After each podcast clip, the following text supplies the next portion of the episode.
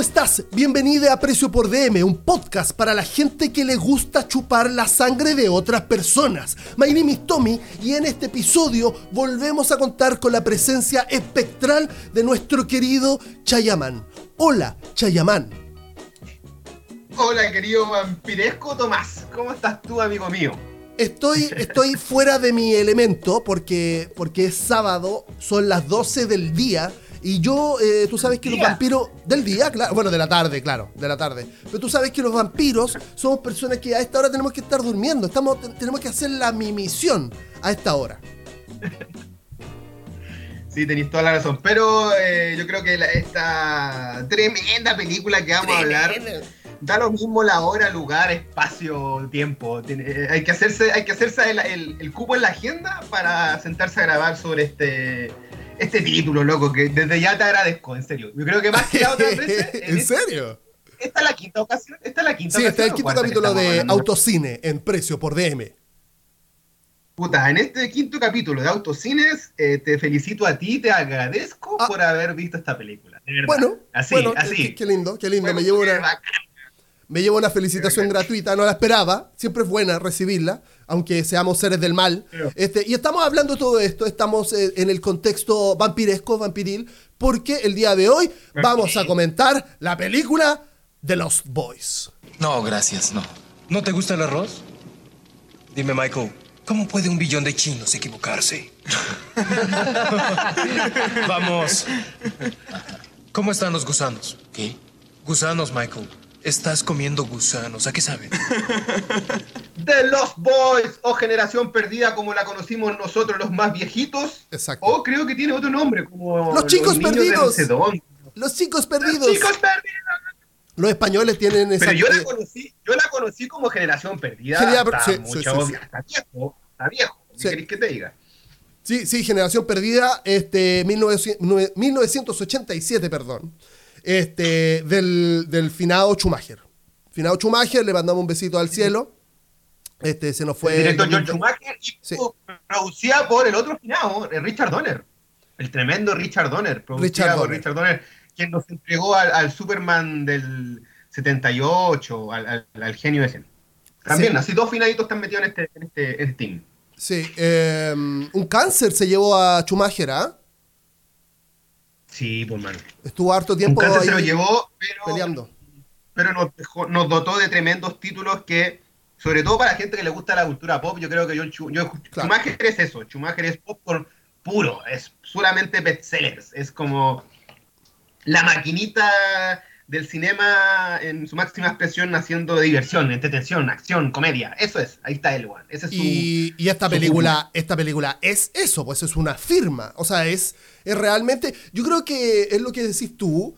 Yo lo llevaría, este, le pondría nuevamente una coma y lo llevaría hacia el contexto de eh, ya este, el gesto del artista.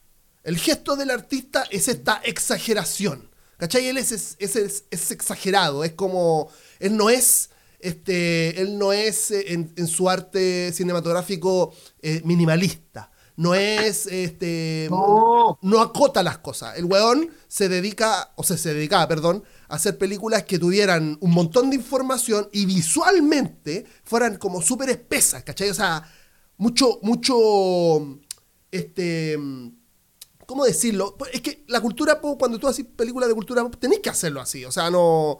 Eh, sobre todo para un público como el de, de Lost Boys. O sea, eh, para iniciar, para iniciar, Chaya, esto, no, no, me quiero quedar solamente con la palabra, pero te quiero tirar este, este pelotazo a ver cómo lo recibes. Porque okay, okay. resulta que yo tenía en mi cabeza nuevamente la idea que esta película era una película como más de adulto, más de adolescente, eh, late adolescente, ¿cachai? Como una weá más, como si estuviéramos hablando de crepúsculo, por así decirlo. No, no en la temática, sino que como en el rango etario, ¿cachai? Y me doy cuenta que era una película infantil casi, po, weón. Es una película familiar, hermano, una comedia. sí, no sé si tanto comedia. no sé si te pasaba. No sé si te pasaba a ti, Tomás. A ver. Pero yo recuerdo lo más seguro es que tú tenías muchas postales cuando ibas a los videoclubs cuando chico, que habían ciertas carátulas que te infligían demasiado miedo, así como pavor o temor. Total. Lo que me pasaba a mí con Generación Perdida era eso. Yo veía el póster o el afiche o la carátula del VHS y me recagaba de miedo, así como de verdad. O cuando daban los comerciales, no sé, para Canal 13, cuando le iban a dar, también se me hacía, se me hacía mucho. Pero después la vi como adolescente y la encontré la raja porque es lo que decís tú, es como una, una película de aventuras de cabros chicos y de jóvenes peleando con vampiros. Y, ahora que la volví a ver por, por hacer la tarea para autocine de precio por DM, eh, mucho más eh, familiar la encontré, ¿cachai? Es como de verdad está todo el cúmulo de entretención, diversión, pasarlo bien. Puede ser, porque uno de las, eh, junto con lo que tú decías de George Schumacher, que efectivamente es un director que es full bestseller, full entretengamos, démoslo todo, hagamos como videoclip, saquemos el juego a la máquina. Exacto es que el tipo, a él, eh, el nombre de los Boys no es necesariamente ligado a lo que tiene que ver con los niños perdidos que vemos en los afiches de esta ciudad. Claro. Ahora voy a contar un poco el storyline, pero para adelantarme. Sino que tiene que ver con la. conecta con lo que significa la historia de Peter Pan, de los niños perdidos de Peter Pan. Es como una suerte de segunda versión ochentera juvenil cool de Peter Pan o del lema de Peter Pan, de ser siempre joven, de ser siempre cool, de ser siempre niño, eh, pongámosle igualito a un vampiro o vampira, y un grupo de locos que viven como lejos de la ciudad, bien outsider, en unas cuevas, igual como pasa con Peter Pan. Es una versión hondera, taquillera de Peter Pan en los años 80. Pero ahora yo creo que tú sí o sí tienes que contar eh, eh, la sinopsis, cortita, concisa de qué trata Generación Perdida. La verdad es que no había pensado, no había pensado la idea de, de, un Peter Pan, de un Peter Pan de esa forma. La sinopsis iría de esta forma. Una eh, existe, existe un lugar, Santa Clara, en California, en el cual una familia se muda. Este, una familia, este, en este caso, que, que, que la mamá hace de mamá y papá, en donde hay dos hijos este, y se mudan a este pueblo, a, este, a, este, a esta comuna, si tú quieres, en donde está todo pasando. Todo pasando en torno a...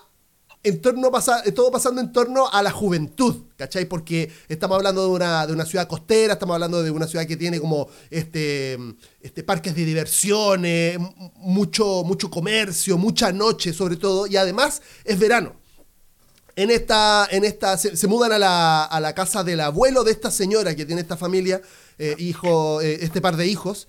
Eh, ella parece que está desempleada, llega a buscar pega y ahí suceden muchas cosas con respecto a los adolescentes y niños del lugar porque es una ciudad atestada de, eh, vampiros, cosa que, nos, que, al principio lo intuimos, pero ya después se va confirmando a lo largo de la película.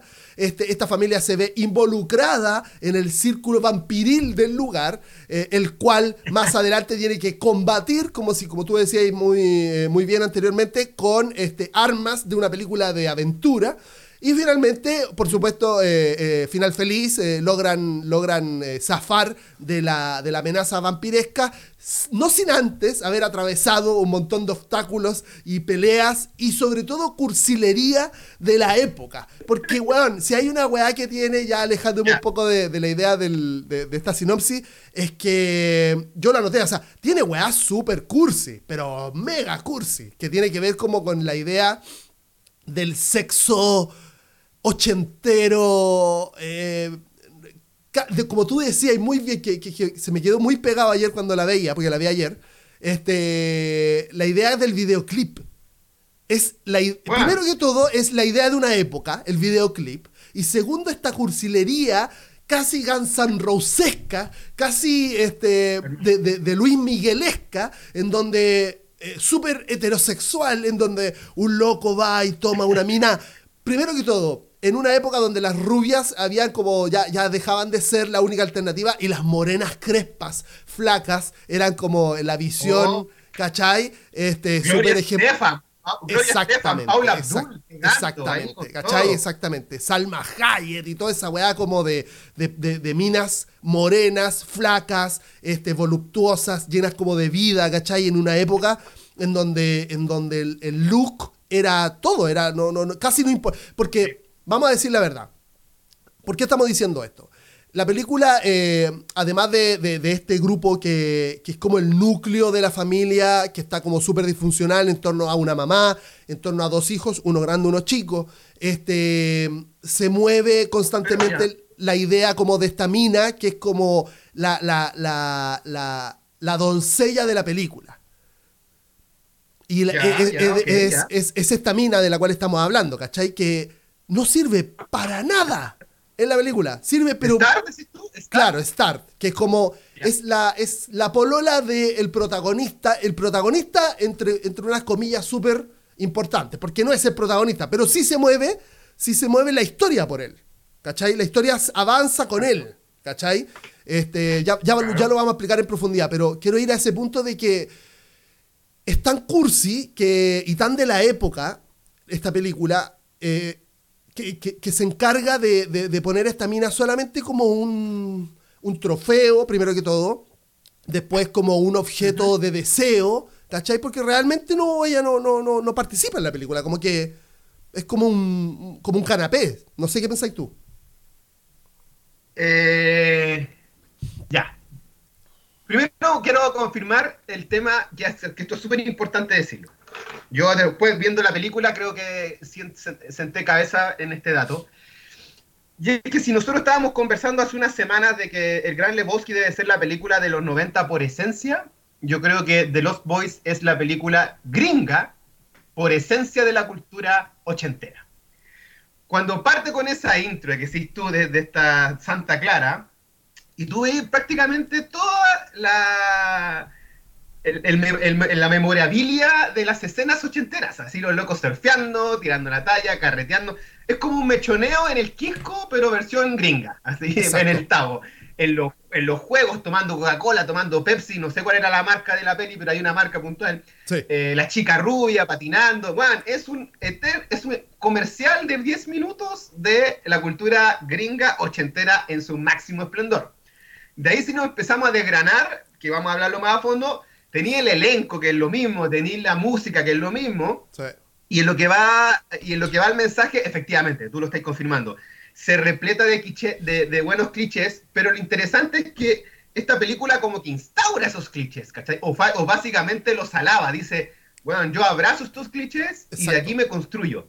Y gracias a lo que pasa con Lost Boys, tú después tenés lo que hoy por hoy pasa con Stranger Things, o pasa con un sinfín de productos que son en, la básica de, en la base, perdón, de la película de aventuras, acción, ochentas, pura, pura y dura, y aquí estaba. Esto era como, eso es, eso es de, los boys.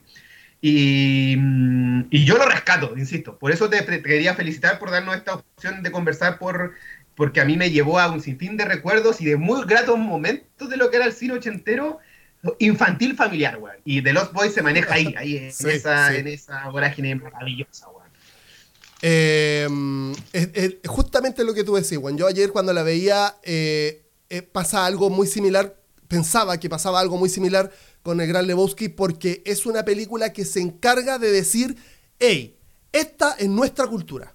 Así somos nosotros. Totalmente, güey. ¿Cachai? Así somos los estadounidenses en esta, sobre todo porque tú cachai que hay mucha diferencia en Estados Unidos sobre la opinión, como en Argentina, eh, eh, en, la opinión de quiénes viven aquí y quiénes viven allá. Somos distintos, somos todos parte como de un, mismo grupo, pero somos distintos. Este, y, y, que, y que heavy esto, porque ya, es, esa cultura que tú decís que es la que finalmente después se repite como en distintos productos que, tienen que ver con Stranger Things, los cómics donde aparecen estos niñitos que cazan aventura, bueno, It un poco, este, un montón de, cosas que tienen que ver con la cultura popular de Estados Unidos. Este, si tú te. Que como, eso es como un molde, ¿cachai? Eso es como que siempre va a estar, porque en verdad los parques de diversiones, este, estas ciudades costeras como de California, esta vida nocturna, el hipercapitalismo, ¿cachai? Súper eh, una, una, ciudad plagada de, de, comercios nocturnos que nunca duerme casi, porque esa es la idea que te da la película, como que la ciudad siempre está como viva, ¿cachai? Es como el molde. Pero también, pero también es decadente, porque también es decadente, porque te plantea eh, los datos de que no hay pega, no hay nada de trabajo, como que nadie encuentra trabajo ahí.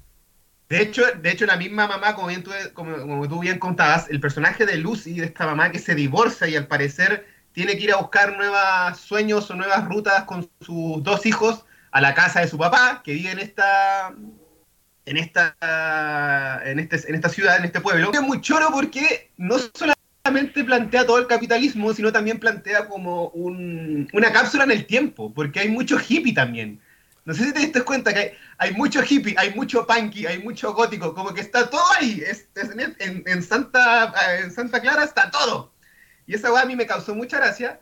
Y, efectivamente es, una, es un espejo de lo que estaba pasando en Estados Unidos en el 87, con, todo lo, con, todas sus caricaturas y sus vaivenes y, y no vaivenes, pues. Claro, claro, porque este, ya en los 80, entrado en los 90, era, era mucho más permitido, se, se permitía mucho más a las personas decir, ya, yo soy punk, o yo soy new wave, o yo soy en verdad hippie, o, yo soy un chico de playa, ¿cachai? O, yo soy el weón de la universidad. Entonces, las tribus urbanas estaban eh, como, más allá de que, de que ya existían, por supuesto, hace muchos años, estaban como aceptándose o haciéndose aceptar dentro de la sociedad. Por eso están los punky en el piso. Oye, pero si los vampiros en un momento se comen a surfers, que esto dice en el cast, eh, después en los créditos, dice surfer nazis.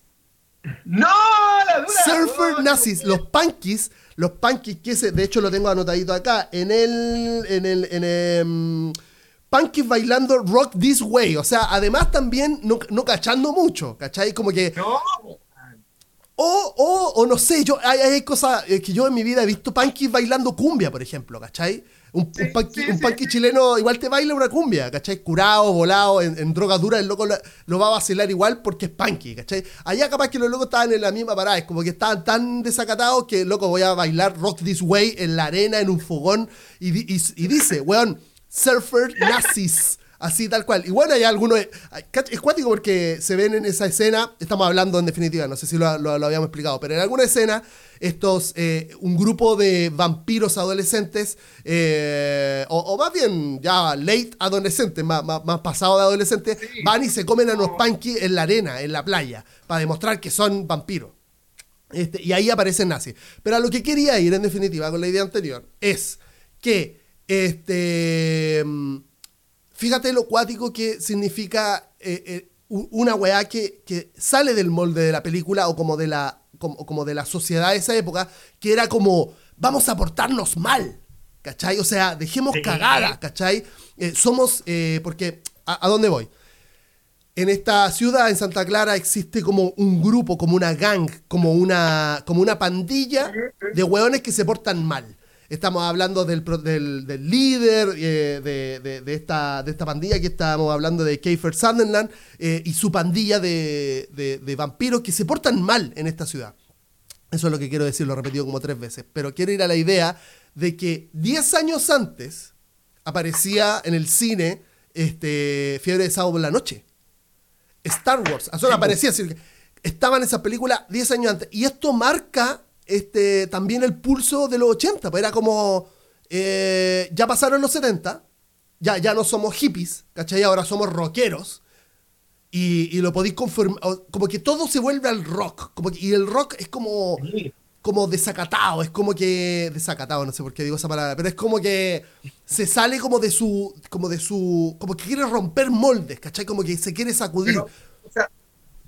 Claro, tú estás dando el dato que es súper eh, real y es muy claro que tiene que ver con el espíritu estético de la película, que es rock puro, motocicleta, rock, eh, incluso un poco de gótico, new wave. Pero el, primer pilar ya lo conversamos y es con el rollo de la juventud, de que somos jóvenes, dejemos la cagada, somos eternamente jóvenes. Claro. Somos eternamente jóvenes, vacilemos, pasémosla bien. Y dentro de este rollo eh, está lo que pasa con los vampiros eh, un dato interesante que también tiene que ver con la idea de la ciudad es que está inspirada en Santa Bárbara de San Francisco. Santa Bárbara efectivamente durante los años 80 fue considerada la ciudad más peligrosa del mundo porque había muchos homicidios, porque en los años 70 hubo tres asesinos en serie en esa ciudad. Entonces el dato, el dato que te tiran de que Santa, venimos a vivir a esta ciudad donde muere más gente es real porque está inspirado en Santa Bárbara. Pasa que no pusieron el nombre para para que no se le lanzaran todos los santabarbarianos en contra de la película, pero es obvio que está en referencia a ellos, ¿cachai? Claro. Y. Contémosle, contémosle a la gente que está escuchando que, eso es parte de. es una escena. lo que tú estás contando. Eh, ellos cuando llegan a la ciudad ven este, estos clásicos letreros gringos de bienvenido a Santa Clara, aquí el surf y no sé qué, ciudad costera, la juventud y la weá. Y cuando uno de los, el, si no me equivoco, el, el, hermano ah. grande, Michael, se queda mirando el, letrero y, y, obviamente tú te quedas mirando el letrero y después como que te, si, si te pegan la, la, vista al letrero vas a ver como el letrero por detrás cuando pasas en auto en una carretera y atrás dice bienvenido a la ciudad mundial del crimen o, de los asesinatos, una wea así. Sí, pues. Y, después vienen estas imágenes de estos papelitos clásicos que tienen las películas gringas de los años 80, eh, porque era un reflejo de la realidad, donde había muchos niños o jóvenes o adultos muertos desaparecidos. Que también lo vemos en It, en Pennywise, constantemente en estos papeles. Y después lo vemos en, Stranger Things también, ¿cachai? Es como el, avanzar del cuento. Eh, y, quiero destacar también un personaje que, que parte en la película que tiene referencia con lo que hablamos, y este, este musculoso que sale tocando el saxofón, weón. Minuto, mira. lo, tengo anotado. Minuto 11 de la película. Eh, que es una una locura porque es una es, un concierto. concierto en la playa, chiquitito, pues, que será unas 300 personas ahí vacilando, así como. Y a mí me parecía muy extraño porque yo creo que Schumacher y su equipo quisieron poner estos arquetipos, porque son arquetipos, todo esto. es una película arquetípica, ¿cachai? Son, son, son estos monolitos que significan cosas, y, eh, pero yo no sé si el loco cachaba mucho, porque por ejemplo, ponían a este saxofonista sexy, que tenía un físico increíble y estaba todo aceptado, haciendo un concierto como de rock. Eh, donde los locos lo vacilaban, el público, los jóvenes de, de, ahí, lo vacilaban como. lo disfrutaban como metal como que cabeceaban, así era como, oh, esto es súper... Y hermano, o sea, en esa época ya existía Metallica, y Metallica sí era metal. ¿Cachai? O sea, eso sí se hacía headbanger, ¿cachai? O sea, no, no, no. Es, eso es únicamente la, la, la, el resultado de alguien que no cacha mucho tampoco, ¿cachai? Porque no.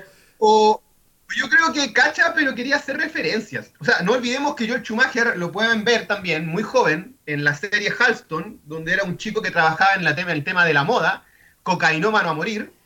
Y implanta en todo su cine la idea de la moda, de los cuerpos, ¿cachai? Él le puso los pezones a Batman, no olvidemos en Batman 4, él le pone los pezones, los batipezones. Y es un tipo que exacerba constantemente los cuerpos, el físico, la hegemonía, ¿cachai? La belleza. Y aquí en ese minuto 11 que tú nos comentas, Tim Capello, que efectivamente era un saxofonista de la época, lo chantan ahí con mucho aceite musculoso y ahí a, tocar. Y si nos vamos también al otro grupete, al grupete de David, el personaje David Sutherland, que para muchos debe ser como el gran personaje que hizo el loco en su vida, como que ahí quedó. Eh, él tiene un grupo de, de su piño de, de comparsas vampiros es la imagen de Poison, de Twister Sister, ¿cachai? De, todas esas bandas también rockeras que eran más balada rock, era una cosa muy chistosa. Y te vaya al otro lado, al lado de los buenos, que para mí es el mejor piño, yo creo que aquí vamos a estar, eh, en aquí, aquí, aquí nos va a salir nuestro lado ñoño, Tomás, porque este trío de los jóvenes que, más encima, la película es tan popera, que no solamente hay un grupo que trabaja en un videoclub, sino que otro trabaja en una comiquería. Comiquería. todo, comiquería. Todo, todo, todo, ahí, ¿cachai? Y los locos se visten como Rambo, se visten como Van Damme, se visten como... Hablan como Rambo incluso. Hablan como Rambo, hablan como todas estas películas ochenteras de acción. Entonces lo que hace Schumacher es una suerte de eh, tarantineo antes del tarantineo con su misma época. Como acá está todo te entrego todo lo que son los 80. Toma, toma, toma, toma, toma, toma. Chistes, sexo, canciones cool, un soundtrack culiado que hasta el día de hoy la vende y la rompe. Total. Con esta canción, con la canción Clyde Little Sister de Gerard McMahon. Y, todo calza bien, pues, el loco la, el loco la arma bien. No sabemos si lo hace, como decís tú, porque no sabe o porque efectivamente quiere tirar toda la carne a la parrilla nomás, ¿cachai? Es que yo te digo, son dos weas, claro, son dos weas muy, eh, muy arquetípicas que no están muy bien definidas. Es como si pusiera ahí un rapero chileno, no sé, weón, a bailar, no sé, como como metal noruego, noruego, no sé, capaz que hoy por hoy hasta puede ser, capaz que hoy, por hoy puede ser, ¿cachai? Que, que las cosas tan, eh, son tan diversas que, que, afortunadamente capaz que pueda existir un rapero chileno que le guste el metal noruego. Pero, pero espérate, yo, son dos cositas. O sea, ese, saxofonista haciendo ese glam rock eh, y, la gente vacilándolo como metal.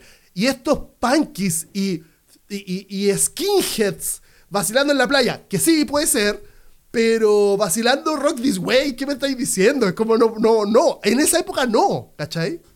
Era, aparte de Aerosmith con Ruben DMC que son negros, raperos. Es como, no, no hay Ay, él lo pensaba, decía, hermano, estos locos están.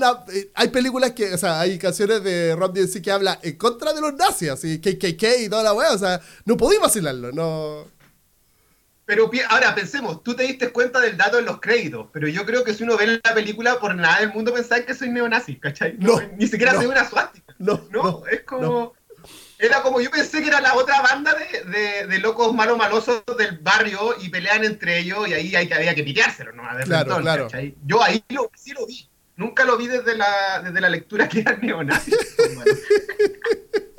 Se van a la chubucha. Oye, escúchame esta weá porque es interesante. Eh, a mí siempre me ha llamado eh, mucho la atención cómo se cuentan la historia.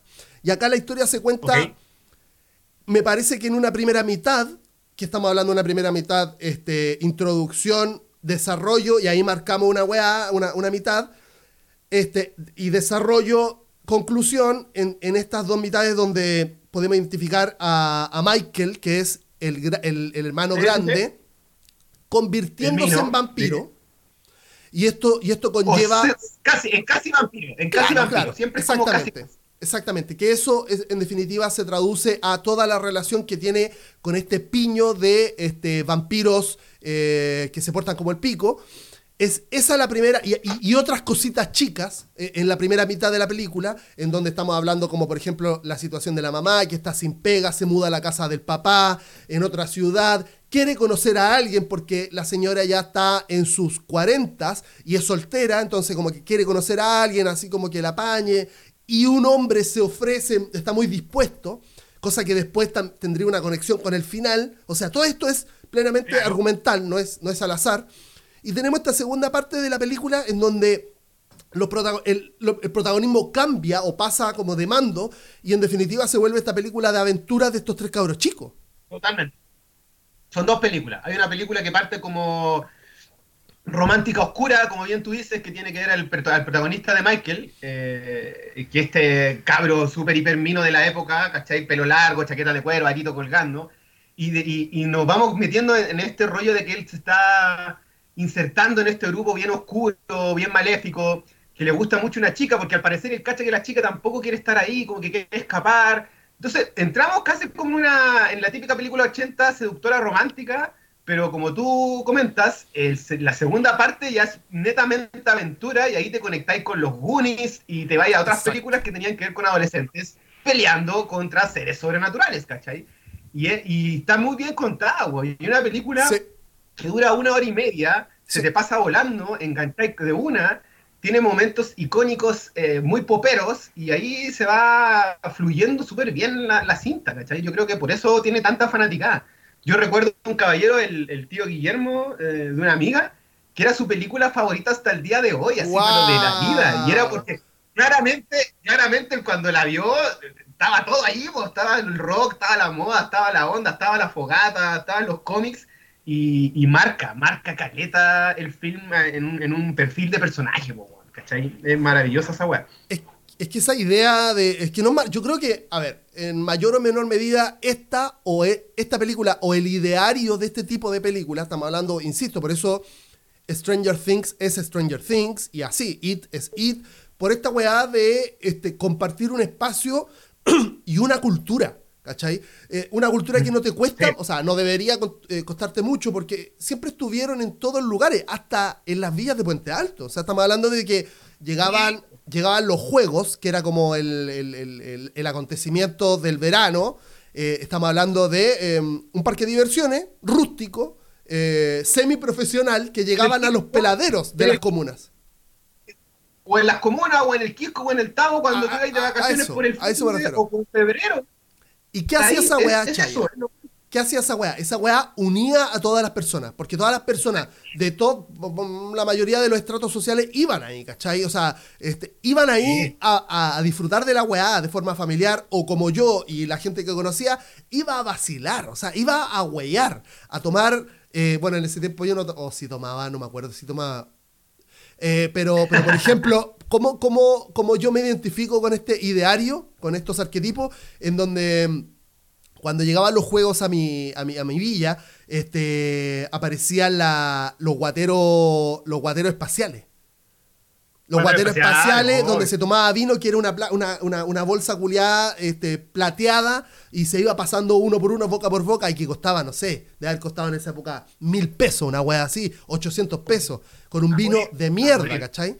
Que era como básicamente para compartir una wea entre todos. Entonces, yo creo que indistintamente la época, si tú naciste en los 80 o si naciste incluso, incluso en los 70, este 75, es posible que este ideario del parque de diversiones, de la juventud, de, la infanto juventud, este, sea algo que te haya convocado, ¿cachai? Y entonces por eso no, nos sentimos como tan representados por este tipo de película.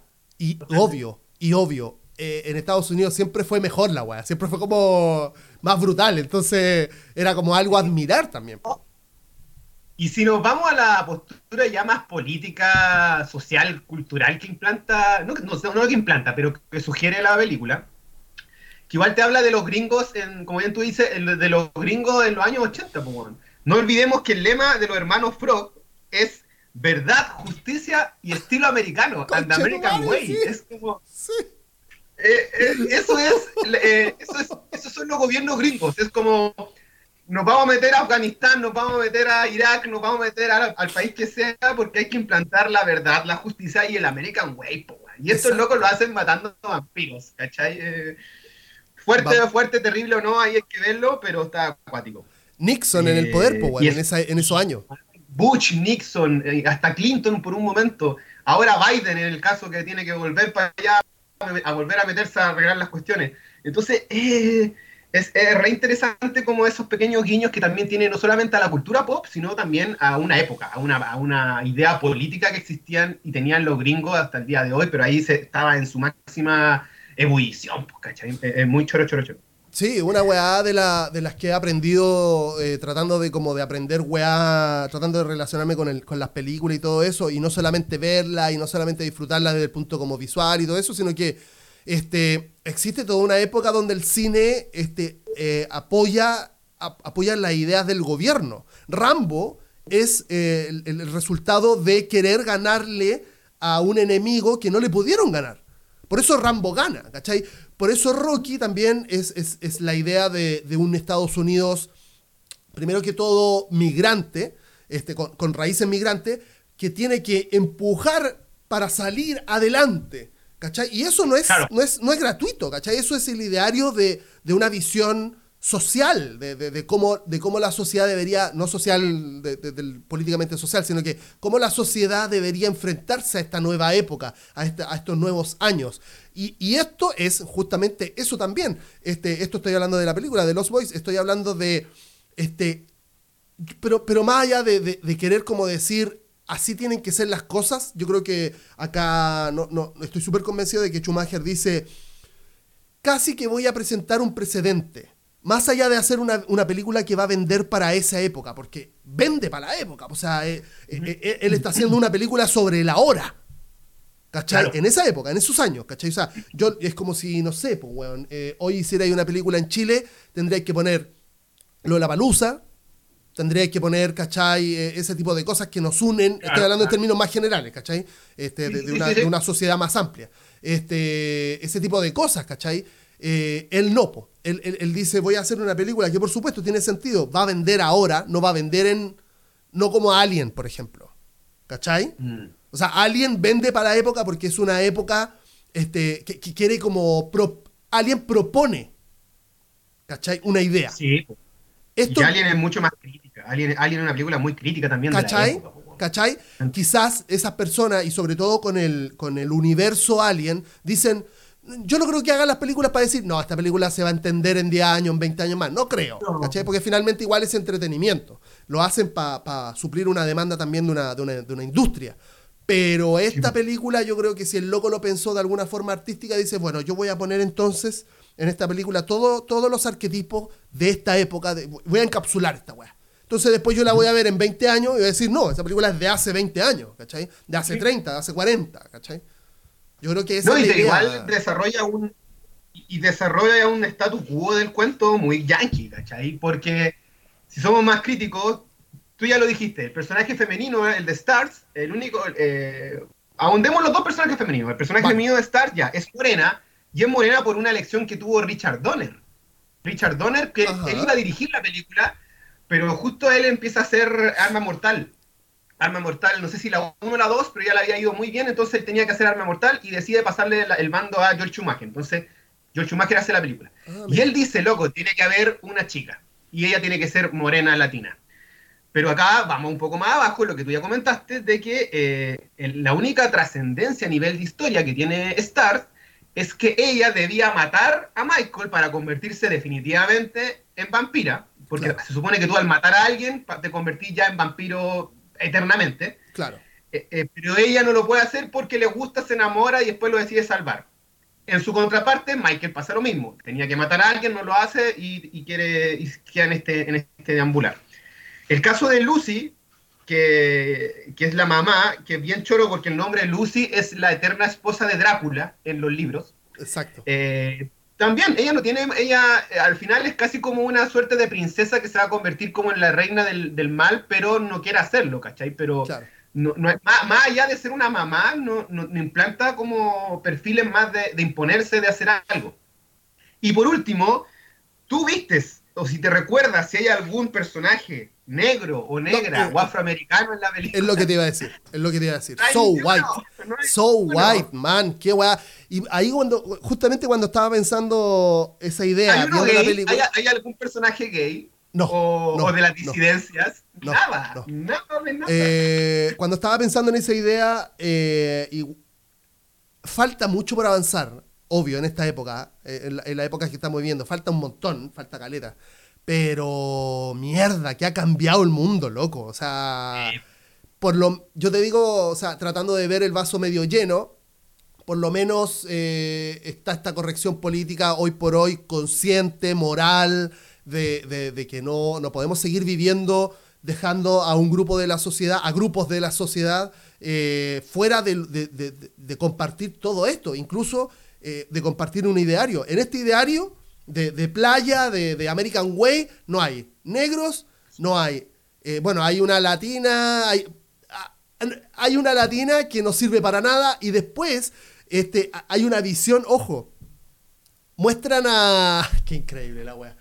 Muestra en, este, como en esta galería de arquetipos que muestra cuando, cuando quiere mostrar la playa, el lugar Santa Clara, este, muestran a mexicanos, pero son cholos. Y los locos están, están, delinquiendo, man. O sea, no te lo está mostrando oh. siendo profesionales. Weón, no te digo ingenieros, pero en una cafetería, no. Los locos están en la calle transando droga. Este. Los punky y no, no, no, no hay, no hay personas de color, no hay, no hay mujeres que aporten sustancialmente. Y cerremos, cerremos la idea. ¿Quién al final es el héroe, el que mata al gran villano de la weá? Es el abuelo, que es la representación de los eternos valores yankees, Independiente de que el viejo es súper hippie y, tiene y se le murió la esposa, pero tiene una pierna por ahí, su, tiene su, su, engañito. Fuma marihuana. Eh, súper pro. Fuma marihuana, toma, toma Pepsi, fuma marihuana. Trabaja haciendo taxidermia, que no sé cómo vive de ese caballero, pero trabajaba haciendo taxidermia con animales embalsamados. Pero al final el, que, el gran héroe de la película es el viejo loco, que son los eternos tradiciones del pasado, ¿cachai? Claro. La figura de los Lost Boys, de Peter Pan, de la juventud, eh, se concluye, se, arregla todo gracias a el patriarca más viejo del cuento, ¿cachai? Que aparece en su camioneta y ahí listo, y matamos hermano y lo hicimos. Weón, está todo súper claro, pero también tenés que meterte bajo el agua para verlo, ¿cachai? Claro. Tenéis mucha razón. Y escúchame esta weá. Yo no sé si tú has visto la serie de monitos de, dibujos animados Gravity Falls. Weón, oro, puro, ya. Es el, el, dueño de la tienda de cosas eh, sobrenaturales en Gravity Falls. Es este señor. pero así lo, pescaron, lo dibujaron y lo pusieron ahí. no sé si te diste cuenta. es igual, la cagó. Yo ahora, claro, revisitando la película, porque tengo, tengo esta maldita. Tengo esta maldición de haber visto un montón de películas cuando chico y no acordarme de nada. Y que no me hayan tocado, o que me hayan tocado ciertas cositas nomás. Pero que ahora, claro, como tú decías antes, lo, veo y, weón, es alguien que me diga, por favor, que el caballo, o sea, que, me lo confirme, ¿cachai? Porque, bueno, el, dueño de las cosas sobrenaturales, de la tienda sobrenatural en Gravity Falls es el abuelo de, los boys. Pero no, no hay otra weá, o sea, toma, eh, eh, es como medio tacaño, eh, le gusta como ciertas weás de, del American Way, este, y le gusta como esta weá de la taxidermia, es eso, es eso. No, y lo que hacen los hermanos Frog cuando llegan a la casa esa weá lo que pasa es mi pobre angelito antes de mi pobre angelito. Es, vienen unos tipos, vienen unos ladrones, vienen unos vampiros, y nosotros vamos a llenar la casa de eh, armas, de trampas, y, ¿cachai? Y, es increíble, pero tú te das cuenta de que, weón, estos locos estaban haciendo, desde ya estaban cimentando cositas que en otras películas las van a realzar más adelante con Quaticam. Y quiero hacer, ahora, ahora se me ocurrió, que es casi como una mirada, una weá muy metafórica de lo que ocurrió con esta película. Esta película se llama The Lost Boys, Los Chicos Perdidos, y lo que pasa con ese cast, con todos esos jóvenes oh. adolescentes, es que en verdad fueron chicos perdidos. Piensa, piensa tú que los hermanos, o sea, le decían los Cory, los hermanos Cory, pero en verdad no son hermanos. El personaje de Sam, Cory Haim, con el personaje de eh, Edgar Frog, eh, Cory Feldman, ahí se conocen. Y desde ahí ellos empiezan a hacer puras películas que eran las películas de los Cory, que eran puras películas de los años 80, juveniles, comedia, muy cool. Eh, pero Corey Feldman, el caso de Edgar Frog, eh, él ya venía, había hecho Los Goonies y había hecho Stand By Me. Entonces en esta película tiene como 17 años y ya estaba metido en la cocaína, en la heroína, a esa edad. Lo mismo pasa con Drew Barry Morenete, que ya a los 12 años estaba siendo internada, ¿cachai? Pasa lo mismo con Corey Haim, pasa lo mismo con mismo Donald Sutherland. Donald Sutherland se hace famoso junto con Corey Fieldman en Stand By Me, donde también hace de un malo de la pandilla del otro lado. Y acá se replica. Entonces, si uno se pone a pensar, efectivamente, The Lost Boys, lamentablemente para estos chicos, fue eh, lo que ocurrió después con la historia de ellos. Y todos empezaron a hacer películas de mierda, eh, de bajo presupuesto, se perdieron, cayeron en la droga, en las adicciones. Es, eh, hace un tiempo, el mismo Corey Fieldman, antes de que muriera Corey Haim, él denuncia que Charlie Chin se había violado a Cory Haim en unas grabaciones cuando eran adolescentes, weón. Los tipos sufrieron abuso, acoso. Y bueno, Cory Haim fue drogadicto mucho tiempo, hace este reality con Cory Fieldman y fallece. Muchos pensaban que era por sobredosis, pero a él le vino una neumonía, pero efectivamente estaba empastillado hasta, la, hasta las nubes, pues, entonces, eh, es cuática esa triste y trágica lectura que tiene el título de la película con el elenco. Cierto, ciertamente. Ciertamente, ayer estaba tratando de buscar datito y todo eso, estaba, me encontré con la noticia de que, claro, este loco Cory eh, Feldman eh, acusa a, mm, este loco de, ¿cómo decía ahí? siempre se me da el nombre. Eh, eh, Charlie, Chin, de que lo violó. Y, una weá totalmente repetida, el, caer en, la mierda, siendo cabro chico, pero hasta incluso el día de hoy en, el show business estadounidense. O sea, eh, Demi Lovato, el otro día yo estaba escuchando el podcast de mm, estuvo en el podcast de. Sí, pues también sufrió violaciones. De, Joe, de, Joe Rogan. Y no, eh, no, sé si violación, la verdad, pero la loca estuvo en la merca a los 15. A los 15. No, hay, hay, un tipo, hay un tipo en Disney, hay un productor de Disney Channel que la, la, acosó y la violó. Ella después lo dijo. No sabía, weón. No sabía. Claro, y después como que esto todo a raíz de, claro, de el, problema con el peso que tuvo más adelante y era como, claro, no era el problema con el peso, la loca era terrible, drogadicta y, la metieron en eso muy pequeña. Eh, sí, heavy, heavy como, como el show business eh, gringo eh, puede destruir personas, o sea, ha destruido personas un montón y es como una máquina. puede que te guste puede, puede, que te guste o no, pero pasa lo mismo con, pasó lo mismo con Justin Bieber, pasó lo mismo con el Free Britney, Britney Spears, bueno, ¿cachai? Cuando el, el, Hollywood o la industria música popera, eh, el cine, te, te, deja la cagada cuando soy muy chico. Y en este cast ocurrió totalmente.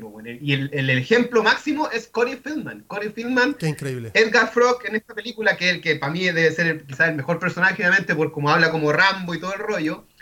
Eh, él es esa representación, él es, él es la juventud de los 80, el actor por esencia de la adolescencia de los 80. Ahí está, ese es. El one que partió terrible chico haciendo como más de 50 videoclips cuando era una guagua por, para McDonald's, para Pepsi, para Coca-Cola. Después vienen todas las películas que fueron todas grito y plata, Los Goonies, reitero, eh, el caso de Stand By Me, mismo los, los Boys, y el tipo ya estaba como con 15 años metido en todo. Es una cuestión que de verdadmente es, cuático. Y el bueno siempre fue muy talentoso. De hecho, siempre se ha dicho que, que Corey Feldman le enseñó a bailar a Michael Jackson los pasos clásicos. Weón, ¿qué onda eso? Muy un video.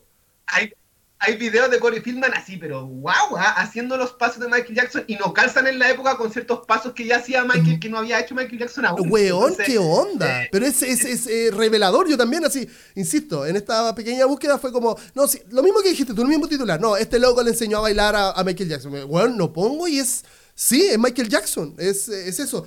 Em, a mí, a mí yo me, eh, para ser sincero, yo me quedo con la actuación de Sam, loco. El cabro chico es... Eh, a ver, ese loco habrá tenido en esa época cuánto, ¿12? Una wea así, ¿15? No, no creo que 15. Esto, esto, los gringos siempre se ven, son más viejos de lo que se ven. Él es 10 años menor que Corey Fieldman. Era, perdón. Murió, el weón nació el 81. murió, murió el 2010. Sí, pues el weón nació el 81, tendría 41 años. Entonces en esa época eh, si la película es del 87, el loco tenía eh, 7, 8 años. ¿o no, no te creo. No te puedo creer. Sí, pues si nació, nació en el 81, po, y, y, la película es del 87. O sea, Los Boys es del 87. Qué heavy, weón. Cory Haim. Cory Haim, este, claro, nació en Toronto, Canadá, el 71. Ah, el 71. Entonces tenía 11. O sea, sí. eh, no, eh, 17, 16. 16. Si, si ¿Y los ya tenía 27? No puede ser, si el mayor. Ya no importa, ya, dale. No importa, no importa. Bueno, pero... el loco era mega adolescente. Adolescente, pero yo. Y, weón, una. Una capacidad. Weón, eh, es genial el personaje. Eh, como está interpretado. Es como que es un histérico, ¿cachai? Es un cabro chico, pero a veces como que quiere ser adulto, ¿cachai? Es, es un weón de, justamente de esa edad. Como que. Y no sé, weón. Eh, me, me, la gestualidad del loco. La, la ropa. ropa. No, no, no. la ropa de los outfits de esta película son brutales. Y ese, el, outfit de él y el outfit de el, del papá, digamos, del jefe de vampiro, ya te digo cómo se llama, que no tengo ni más. Max.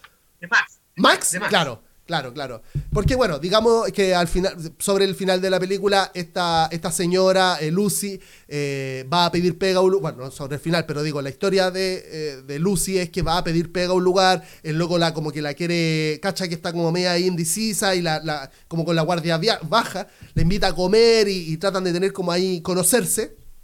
Y él, esa persona, ese loco, en definitiva era el jefe vampiro máximo, el Nosferatu de la, de la zona que manipulaba eh, o tenía como esta pandilla de, este, de, vampiros motociclistas aspiracionales, blancos, este, y él los manejaba. Eh, el outfit de ese loco en toda la película es, eh, o sea, ahí ganas del Oscar. Yo te, doy el Oscar. Te the winner is ese loco.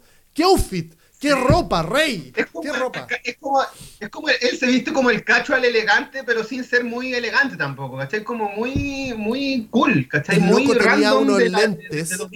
el loco tenía unos lentes eh, ópticos, eh, color sandía, pero como, como plásticos. O sea, no, brutal, brutal, brutal. Y redondito. No, no, no, no. Las camisas que usa, no, es, realmente destacable. Oye, mira, y vámonos a la inocencia de la historia en un momento, porque yo no me había percatado de esa escena. Ayer cuando también la vi anoche de nuevo y me percaté de esta escena.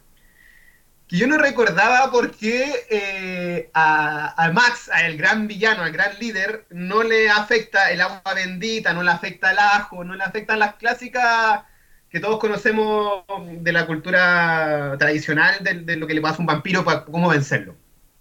Y es porque a él lo invitan a entrar a la casa, ¿cachai? Y yo no sabía ese dato. O sea, yo recuerdo que lo vi en la película de Taika Waititi, What We Do in the Shadows, donde están todas las caricaturas de los vampiros. Y hay una escena igual, que es cuando le dice, oye, ¿queréis comer arroz? Y en verdad son gusanos, lo mismo. Y se ríen de esa, es una parodia de eso. Y también hacen el cuento de que estos vampiros eh, no pueden entrar a los carretes, a las discos pulentas, porque nadie los invita, ¿cachai? Es como, yo no puedo, un vampiro no puede entrar donde no me invitan. Y, es súper inocentón, es muy inocentón porque Max era, era, era no, no, le afectaba nada, porque a él lo invitan a la casa. En un momento él le dice, cuando llega a la puerta, le dice, hola, ¿cómo estás? Tú debes ser, tú debes ser Michael. Sí, tú eres el hombre de la familia ahora. Tú me debes invitar a la casa para pasar. Y él dice, adelante. Y ahí se soluciona todo. Y es como ¿Qué una es? Popular, folclórica, ¿cachai? Exactamente. Exactamente. En la... Yo aprendí todo esto en, eh, cuando era muy chiquitito y jugaba Vampiro la Mascarada, rol. Ah, pues, ¿Cachai? el, de rol.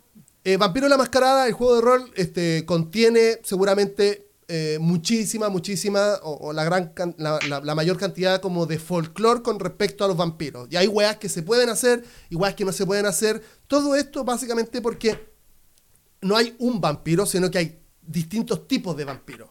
¿Cachai? Hay vampiros, por ejemplo, que tienen la capacidad de poder manipular tu mente. Por eso, eh, esa escena de cambiar los fideos por gusanos o el arroz por pequeñas larvas, ¿cachai? Eso es control mental. Hay otros vampiros que tienen super fuerza, también se ve en la película. Este, está estas tradiciones de, por ejemplo, hay algunos vampiros que no, no les afecta el ajo, pero sí les afecta el agua bendita. Eh, Exacto, claro. Está, está muy bien explicado también. Y tiene que ver con cómo tiene que ver con cómo muere cada uno, porque los hermanos Frog dicen, hay unos que mueren explotando, hay unos que son una luz brillante, hay unos que se queman, hay unos que simplemente Está, está muy bien explicado también eh, la idea del medio vampiro, eso también está súper bien. O sea, ahí hay una, ahí hay una, una este, ¿cómo se dice? Una búsqueda este, eh, bien exhaustiva de cómo, o por lo menos de, lo generalcito que debería ser un vampiro, ¿cachai? O sea, eh, el hecho de, por ejemplo, que, que, de día no pueden andar, pero, porque, tiene, porque están como casi eh, desmayados, ¿cachai? Porque ocupan toda su energía de noche. Por eso duermen de día, ¿cachai? y sobre todo porque de día hay sol. Este, ¿Y tú cachaste el dato de los hermanos Frog del nombre? Yo no, no me había percatado. No, no, no que se llaman Edgar Allan Frog. Ah. Edgar Allan Poe. Verdad, verdad. Hablemos, bueno, hablemos de ellos, porque, bueno, de verdad, eh, yo creo que es, es, básicamente una, una súper buena interpretación de, ese Es el espino, ese es el espino, ese es el espino de todo. Estaba leyendo, que, estaba leyendo que, querían hacer una wea así, pero yo digo, este, es la gran, eh, eh, los grandes arquetipos de niños que están súper metidos en la cultura pop. Así como, hermano, yo soy... Eh, tú no podís ser esto porque... No, digo, no sé, pues, weón. Eh, eh, niños que para la época, por ejemplo, se sabían Star Wars, pero así de punta a cabo, ya sabían quién era Boba Fett y porque la weá, ¿cachai? O sea, un ñoño realmente este, este, orgulloso de ser ñoño. Y, nada más que, que, trabajadores de cómics también, pues, weón. De hecho, hay una escena hermosa que, la, que, lo, que, lo, que lo ejemplifica, que es cuando llega Sam, a la, este niñito eh, colorín, el que llega parte de la familia, llega a la comiquería a conocer a estos dos y, le dice como, para tratar de validarse como ñoño, dice, no podéis poner el Spider-Man 300 junto con el 28 porque acá ni siquiera usa telarañas. Es como, loco, soy ñoño real, o sea, legit, legit. estoy, Estoy buscando el Batman número 14. Eh, no, porque hay cuatro de, eso en el mundo. Bueno, tres. El loco no tenía. el loco tenía, uno. Puta, y yo creo que. hay, una pequeña, hay una pequeña escena que igual es, no sé si triste, o, o, es un dato de mucha información, pero en segundos. Que cuando llaman por teléfono a los hermanos Frog para pedirle auxilio, su, su, pega para que vayan a hacer el trabajo de matar, de fondo se ven los papás de ellos que son unos hippies que están muertos, están así. Ah, y, después los créditos dice así como papá y mamá de Frog Dad y Frog eh, Mom. Y los locos están tirados fumando pitos, pero así, en nada. ¿Verdad? O sea, ahí, entendís casi como que los tipos eh, se alimentaron, se educaron en base a la cultura pop, ¿cachai? Y los papás eran unos hippies que están tirados, así, igual es fuerte eso, es triste Ojo, ojo, porque ahora que lo decís, hay otra escena en donde Michael va a. Está, está, una de las primeras escenas donde Michael está hablando con. con este. ¿Cómo se llama la mina? Eh, se me va. Eh, Stars. Star, Star. Y, le, y, justamente le hace un comentario sobre el nombre. Es como, ah, pero tus papás son hippies. No, ¿por qué? Porque te sí. llamáis Star. Y yo estuve como a dos pasos de, de llamarme Moonshine o algo así, Moonlight. Él le dice eso a esa. Entonces, claro, también hay, ya eh, es evidente entonces que Schumacher o, la apuesta del equipo de, creación de esta película quiere poner a estos a, esta juventud que es el, resultado de otra época. ¿Cachai? lo, quiere explicar y te lo sobreexplica. O sea, ya hay dos escenas sobre eso, o sea, es, es eh, dos escenas y, todo lo demás que no te lo explican, que te lo muestran. Pero ahí te lo explican, pues, O sea, te lo están diciendo. nosotros somos, el, somos una generación que es el resultado de otra. Exacto. Weón, adivina con qué personaje yo me recordé de ti. Eh, ah, no sé, no, no, no sé, no lo sé. Yo creo que no la voy a chuntar, pero yo creo pero no, la juego. No, eh, porque, porque, por ejemplo, otros personajes, no, esto lo estoy diciendo también como para abarcar ese tema, no me podría, no, no podría seleccionar a uno, por ejemplo, de la pandilla, porque no, también son súper, como, como, la, como Star, son, weón, satelitales. están ahí para ser el, el séquito de, del, del, del, jefe vampiro, digamos, del jefe de la pandilla, eh, Sunderland. Entonces, no, no, podría decir que son ellos. Eh, bueno, Michael no, yo no soy nada Michael. Michael, weón, es, pero la hegemonía y el estereotipo, y es como, weón, o sea, es el weón hermoso. Top Gun. Top Gun de la weón. Que incluso tiene que acomodarse al, al, a, esta. Tiene que acomodarse a la historia a él, porque él viene de otra ciudad y viene como en otra onda, siendo cool y toda la weá, pero se tiene que llegar a comprar una chaqueta de cuero para, que, para validarse como. Todos los ritos de iniciación de la weá, tanto, tanto estéticos como, bueno, después para ser vampiro. Pero el personaje que me acuerdo de ti, y habla un poco también del espíritu del film, es de Nanook, del perro. ¡Ah! De Nanook, loco. Nanook se pidea un vampiro. Aguante. Aguante Nanook. Ah, esa es otra wea. Siempre lo supo. Siempre Nanook siempre lo supo, siempre lo supo todo. Porque y te digo que es familiar porque. Te, digo que es muy familiar la película porque si nos, si nos acotamos a, a la data dura, no hay ningún personaje que muere de los buenos. Eso es muy poco probable en películas de terror. No hay ningún personaje que muere. No hay ni un personaje como gravemente herido, ¿cachai? Nada.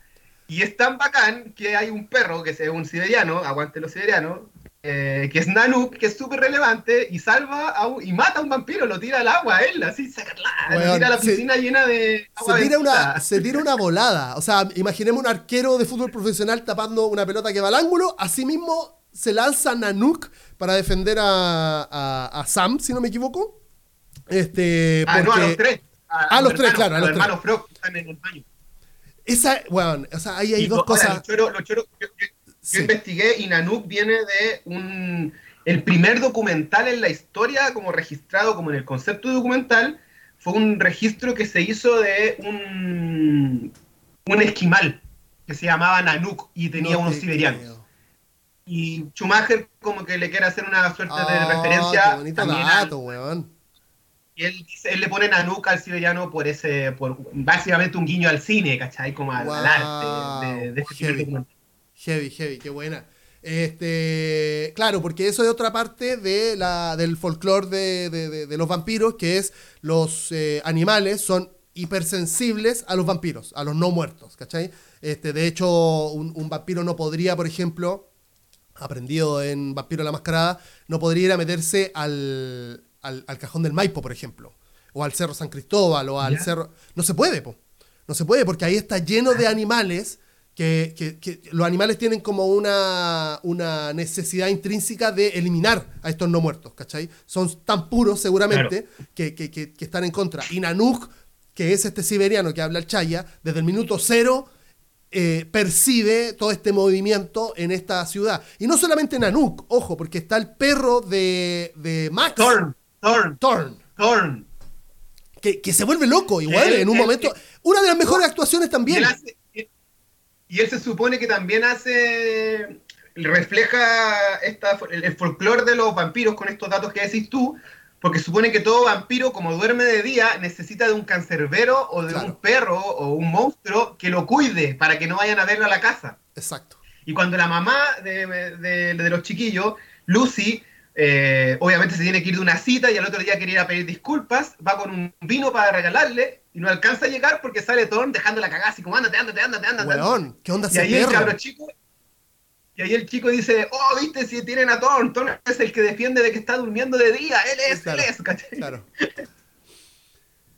Querido Chaya, este, hemos, hemos transcurrido eh, gran parte de esta historia. No sé si te- se te queda algo en el tintero. eh, es el minuto. Pucha, tengo, tengo datitos, tengo unos datitos frikis que tienen que ver con un poco con eh, el eterno automenaje que hace tanto George Schumacher para él mismo como para la cultura pop. ¿Cómo Algunos cuál? datos. Tan choro. Tan choro, mira. ¿Tú sabías que el personaje de, Donald- Sutherland, de David, lo iba a interpretar Jim Carrey, weón? No. ¿Imagináis a Jim Carrey haciendo de, Weón. el vampiro cool, pulento? Me, me lo ima- me lo imagino y podría haber sido un golazo, pero Sunderland está, perfecto, es lo que tú decías. y, eh, es- sin saber demasiado, ojo, con todo el respeto del mundo, debe ser su mejor papel, por lo que por lo menos dice el- el- el- los contenidos en internet. O sea, es como su. O el más icónico, o el más icónico. El más icónico, entró- claro. Entró, a- entró, entró en tu memoria, ¿cachai? Exacto, En tu cabeza. Sí, sí, es cierto. Eh, este, perdón, ¿puedo- solamente una cosita que quiero añadir a eso. Dale, dale, el, maquillaje, loco. El maquillaje de los vampiros para la época está Todo. brutal. O sea, hasta el día de hoy yo quiero así Todo. un maquillaje. Así. No me ha, yo no. Juan. Ya, ya, yo no quiero. No me hagan el 3D. No me hagan la weá del. del- el- Por favor, por favor. por favor, o sea, ¿qué te cuesta de- hacer un buen maquillaje? Esa weá. Basta de CGI. Esta, esta película es puro efecto especial, es puro técnica de animatronic, es maquillaje, weón. Las escenas que van volando es simplemente una cámara, nunca los vemos volando porque quizás no habían lucas, pero tú entendís que los locos son avasalladores, intimidan, atacan. Cuando van en moto está la neblina, lo mismo, todo está hecho así qué escena. simple, pero Me encanta esa escena. Me encanta esa escena porque está bien logrado el fondo. Ahí hay un fondo verde, ¿cachai? Hay un fondo verde con este. con este. No es un fondo verde, esa weá es una proyección. No, es lo que están es, una es- proyección. es lo que están ocupando ahora en el Mandaloriano. ¿Cachai? Por eso me, me- me llama mucho la atención que en el Mandalorian al final aparezca Luke Skywalker con esa cara como de nenuco, weón, que no se entiende mucho. De hecho, ahora contrataron al loco que hizo una deep fake de su cara mejor que lo que hicieron. Sí, que O era sea, muy pro, muy pro, po, weón. O sea, yo no sé. O, háganlo bien. O, o, weón, o, busquen maquillaje. sí, eh, eh, más real. Eh, la escena de, de- de, claro, la que tú decís. Van, van esta crew de vampiros y va este, Michael eh, junto con ellos como, como compitiendo en motos, que eso también es súper aspiracional de, de California, las motos son todo. Este, y hacen ahí una edición, hacen e- esa escena entre, entre locación y obviamente un estudio, pero está bien hechito el estudio. No se ve ¿Qué va totalmente pasando? real, no se ve totalmente real, pero se ve bonito, se ve bien, ¿cachai? Se entiende la escena. Eh, no sé, eso, gracias. Totalmente. Adelante, por favor. No te detengas. Sí, cuando se pegan los saltos, cuando se pegan los saltos y pelean en el aire, se nota que hay cordeles, pero no los veis, pero tú cacháis que hay como una, una espalda un poquito más alzada. Pero tú lo perdonáis porque lo veis real. O sea, al final el gran cuento de las películas de los 80 y hasta parte de los 90 es que eran tan maravillosas las que tenían que ver con la, con la aventura porque eran reales, se veían palpables, ¿cachai? No era CGI falso, el Skywalker que tú decís, no era, no es, no era ese look que tú notáis que no está ahí, está Claro. en otra parte. Esto está todo ahí presente. ¿cachai? Chaya, y llevémoslo, y llevémoslo al contexto de que cuando nosotros vimos, no de qué, qué, llevémoslo al contexto que nosotros vimos esa, esa, esas películas sin, sin un, un entendimiento de la tecnología demasiado desarrollado. Entonces, yo me, yo me acordaba ese cuando los cuando porque hay muchas escenas donde como que ab- eh, abducen a personas, como que están ahí en la tierra y hay, hay como visiones aéreas, cámara aérea donde llega y, y apunta al personaje y el personaje es como abducido, es como tirado para arriba.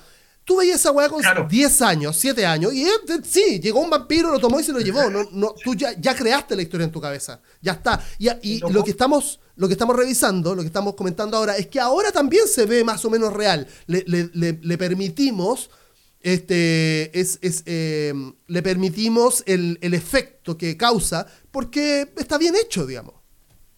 Pero piensa tú que en, la escena de los neonazis que los matan, de la, de la carnicería neonazi, son puros segundos de descuartizamiento, pero eso es puro efecto táctico, puro efecto de sangre, de que a un tipo le rompen el cuero cabelludo y se ve cómo se lo sacan, a otro le rompen el cuello, y eso es solamente segundos. Yo creo que si le ponía el, si paráis obviamente el, el, momento, vaya a cachar que hay pifi y todo, pero el loco es tan inteligente que te da segunditos, segunditos de esas muertes para cachar que la cuestión hay gore, hay sangre, hay muerte, pero está bien desarrollado, ¿cachai? Pero es que me acordé. Cuando se pitean a los nazi punk en la playa, ahí hay un momento. Pero ya, así, tiran a un muñeco, pero lo tiran, así un muñeco así como que a un, a un polerón le pusieron huevas por dentro, ¿cachai? a unos pantalones lo cosieron y lo tiraron al fuego. Así, y, después se ven, ¡ay, ay, ay! Me estoy quemando. Sí. Bueno, pero ya, eran los 80 y a veces, qué, qué sé yo, tampoco vaya a tirar ahí a, a no sé, no sé, no, no, no, sé cómo lograrlo yo tampoco hoy por hoy para que se vea un cuerpo que se está quemando en el fuego. que se vea realista, que no sea con CGI, pero bueno. Oye, otros datitos cortitos. Tengo que el cómic que aparece, que, le regalan al cómic cuando está toda la información, supone, de los vampiros, efectivamente se hizo para esa película y está ilustrado por eh, Joe Ferrara, segundo, que es como un, gran emblemático dibujante de cómics eh, hasta el día de hoy, un viejo pulento. Y eh, quiero hablar de los auto-homenajes que se pega Filman con la cultura pop, pero también con su cine, porque hay una habitación, una parte donde muestran una pieza y hay un póster de, de Robert Lowe. No, no, no, los pósters son... Él había sido el protagonista de San Elmo's Fires, que es la primera película como que a George Schumacher le dan como pistas. Y por último, en el videoclub, de fondo, se ve un afiche de los Goonies, donde está Corey Feldman en el afiche. y es, uno, es uno de los hermanos eso es como meta lenguaje aplauso, ¿cachai? Como fan service así, pero con sí, tutti, con tutti, con... Sí, qué bacán, obvio, porque te podáis como dar la licencia de. Bueno, los, los ya para esa época, con los pocos años que llevaban transcurrido, ya era un. Eh, no te digo, sí, sí, clásico del cine de entretención, entonces sí. Ya lo era, ya le pusieron el tiro. Quizás la primera referencia no es tanto, porque yo no la cachaba por lo menos, pero sí me llamó mucho la atención que la, que en la habitación de dos hombres hubiera un póster de un weón con la camisa casi así como que, ¿cachai? Como que muy poco hétero. y me pareció y, en la, y, en la, cueva de Peter Pan de los, de los años de los, de los vampiros hay un póster gigante de Jim Morrison y el personaje de Michael básicamente es Jim Morrison, o sea, digámoslo, él es Jim Morrison, así, estéticamente hablando de Jim Morrison. ¿cachai? Es verdad, es verdad, es verdad. Te quiero hacer una pregunta para terminar. A ver. De aquí a de aquí a tres semanas, ¿qué vas a hacer? Así, si tú, yo sé que tú escribí en un Excel tu programa, tu, agenda de, pendientes, de, cosas que hay que hacer. De aquí a tres semanas, ¿qué vas a hacer? Tengo producciones gráficas, tengo posiblemente un viaje a la playa, no sé, todavía no está confirmado, no lo sé. Este, y, no, y no mucho más, no mucho más en verdad, no, no, no tengo más en mi agenda. Perfecto, porque George Schumacher grabó esta película en tres semanas, ahí te la dejo. ¿Cómo? Tres semanas se demoró el rodaje de, los Boys. Tres semanas. Tres semanas. Cacha los tiempos de eso, de, las producciones en los años 80. por eso tampoco hay, mucha reducción por eso hay poquita lucas igual, hay mucha inteligencia de, de, de ver los recursos, de, explotarlos de buena forma, porque el tipo grabó la película en tres semanas. Lo tengo acá anotado, que no lo quise porque, pero obvio, o sea, ahora me doy cuenta porque, a ver, hay reutilización de planos es como ya, loco, córtala, córtala porque se nota, ¿cachai? Hay una escena donde hay una, no sé cómo lo hicieron, pero estaba brutal, que es como una cámara que se mete a una, desde el mar a una cueva, cero digital, es una cámara metiéndose a una cueva. Y cuando empieza la, la, película, esa que es cuando Michael está como enfrentándose a toda esta weá de lo. Cuando está recién descubriendo a los vampiros, la cámara se mete y al final la cámara sale en cámara eh, en, eh, rebobinada. O sea, pero ah, sí, sí, sí. No, se, no se toman ninguna licencia. O sea, sale la cámara y el mar está para atrás. O sea, claro, claro. Está eso, están las escenas de la ciudad de noche eh, hacia, hacia, el, hacia el parque de diversiones. Están ocupadas como tres veces la misma escena. sí, y, y otras cámaras que son súper. Que, que a mí me llamó mucho la atención porque son como que no tenían ni siquiera estabilizador. O sea, iba el weón así saltando con la cámara, ¿cachai? Y a veces como que querían darle como un. como para que no se notara demasiado ese efecto de que no tenían estabilizador, como que apuntan al piso, ¿cachai? Como que. Es como la visión de una persona, ¿cachai? Es como un recurso que si tú querés darle un relato, pero claro, hoy por hoy tú tenías estabilizador hasta en tu teléfono, porque cuando tú podías ir avanzando y no se nota demasiado que estás avanzando. Eh, si tú me decís que, claro, está grabado en tres semanas, está justificadísimo eso. O sea, que o sea, yo te digo en tres semanas lograr ese maquillaje. Oscar al maquillaje. Pero te lo estoy diciendo así, o sea, es. Eh, no, no, no, brutal, brutal. Tiene mucho mérito. No, sí la hizo toda. La hizo toda. Y, vámonos al tema musical, pues ahí cerrando. Eh, yo no sé, pero yo creo que hasta eh, si voy a visitar ciertas casas de, gente más adulta que uno, o uno mismo, que a gente que le gusta mucho la música, tú te vas a encontrar sí o sí con el vinilo o, con el compact, con el compact disc de, de Los Boys, que tiene un, tremendo listado de canciones, con todas poperas. Partiendo con la que se hizo para la película, que es esta Cry Little Sister. Claro. Que yo creo que todo, que creo que toda canción, creo que toda canción cuando pone coros de niños le va a ir bien. Bueno, y ahora la estaba escuchando para, bañarme antes de grabar. Y es un temazo, weón. Es, un hiper mega temazo, así. Había, había escrito, había escrito. No, perdón, no, podemos terminar antes de revisar toda esta weá, perdón. Es que ya lo pasamos de la hora, pero está bien, está bien. Eh, digo, hay dos cosas. Una, cuando. cuando quieren como hacer escenas. Eh, ay, ¿cómo decirlo? Puta, vampirescas, pero hay como, te digo, esos niños cantando como... Super Akira, Super Akira y Super Evangelion. Super Akira, Super Evangelion. te das cuenta que no es una canción para la película, es una canción para escenas de la película. Exacto. Que son todas estas más nostálgicas de la playa, de la oscuridad, de qué onda, qué pasa pero mm, si tú la pones como, como el tema incidental de todo el film, no corresponde al espíritu de la película, ¿cachai?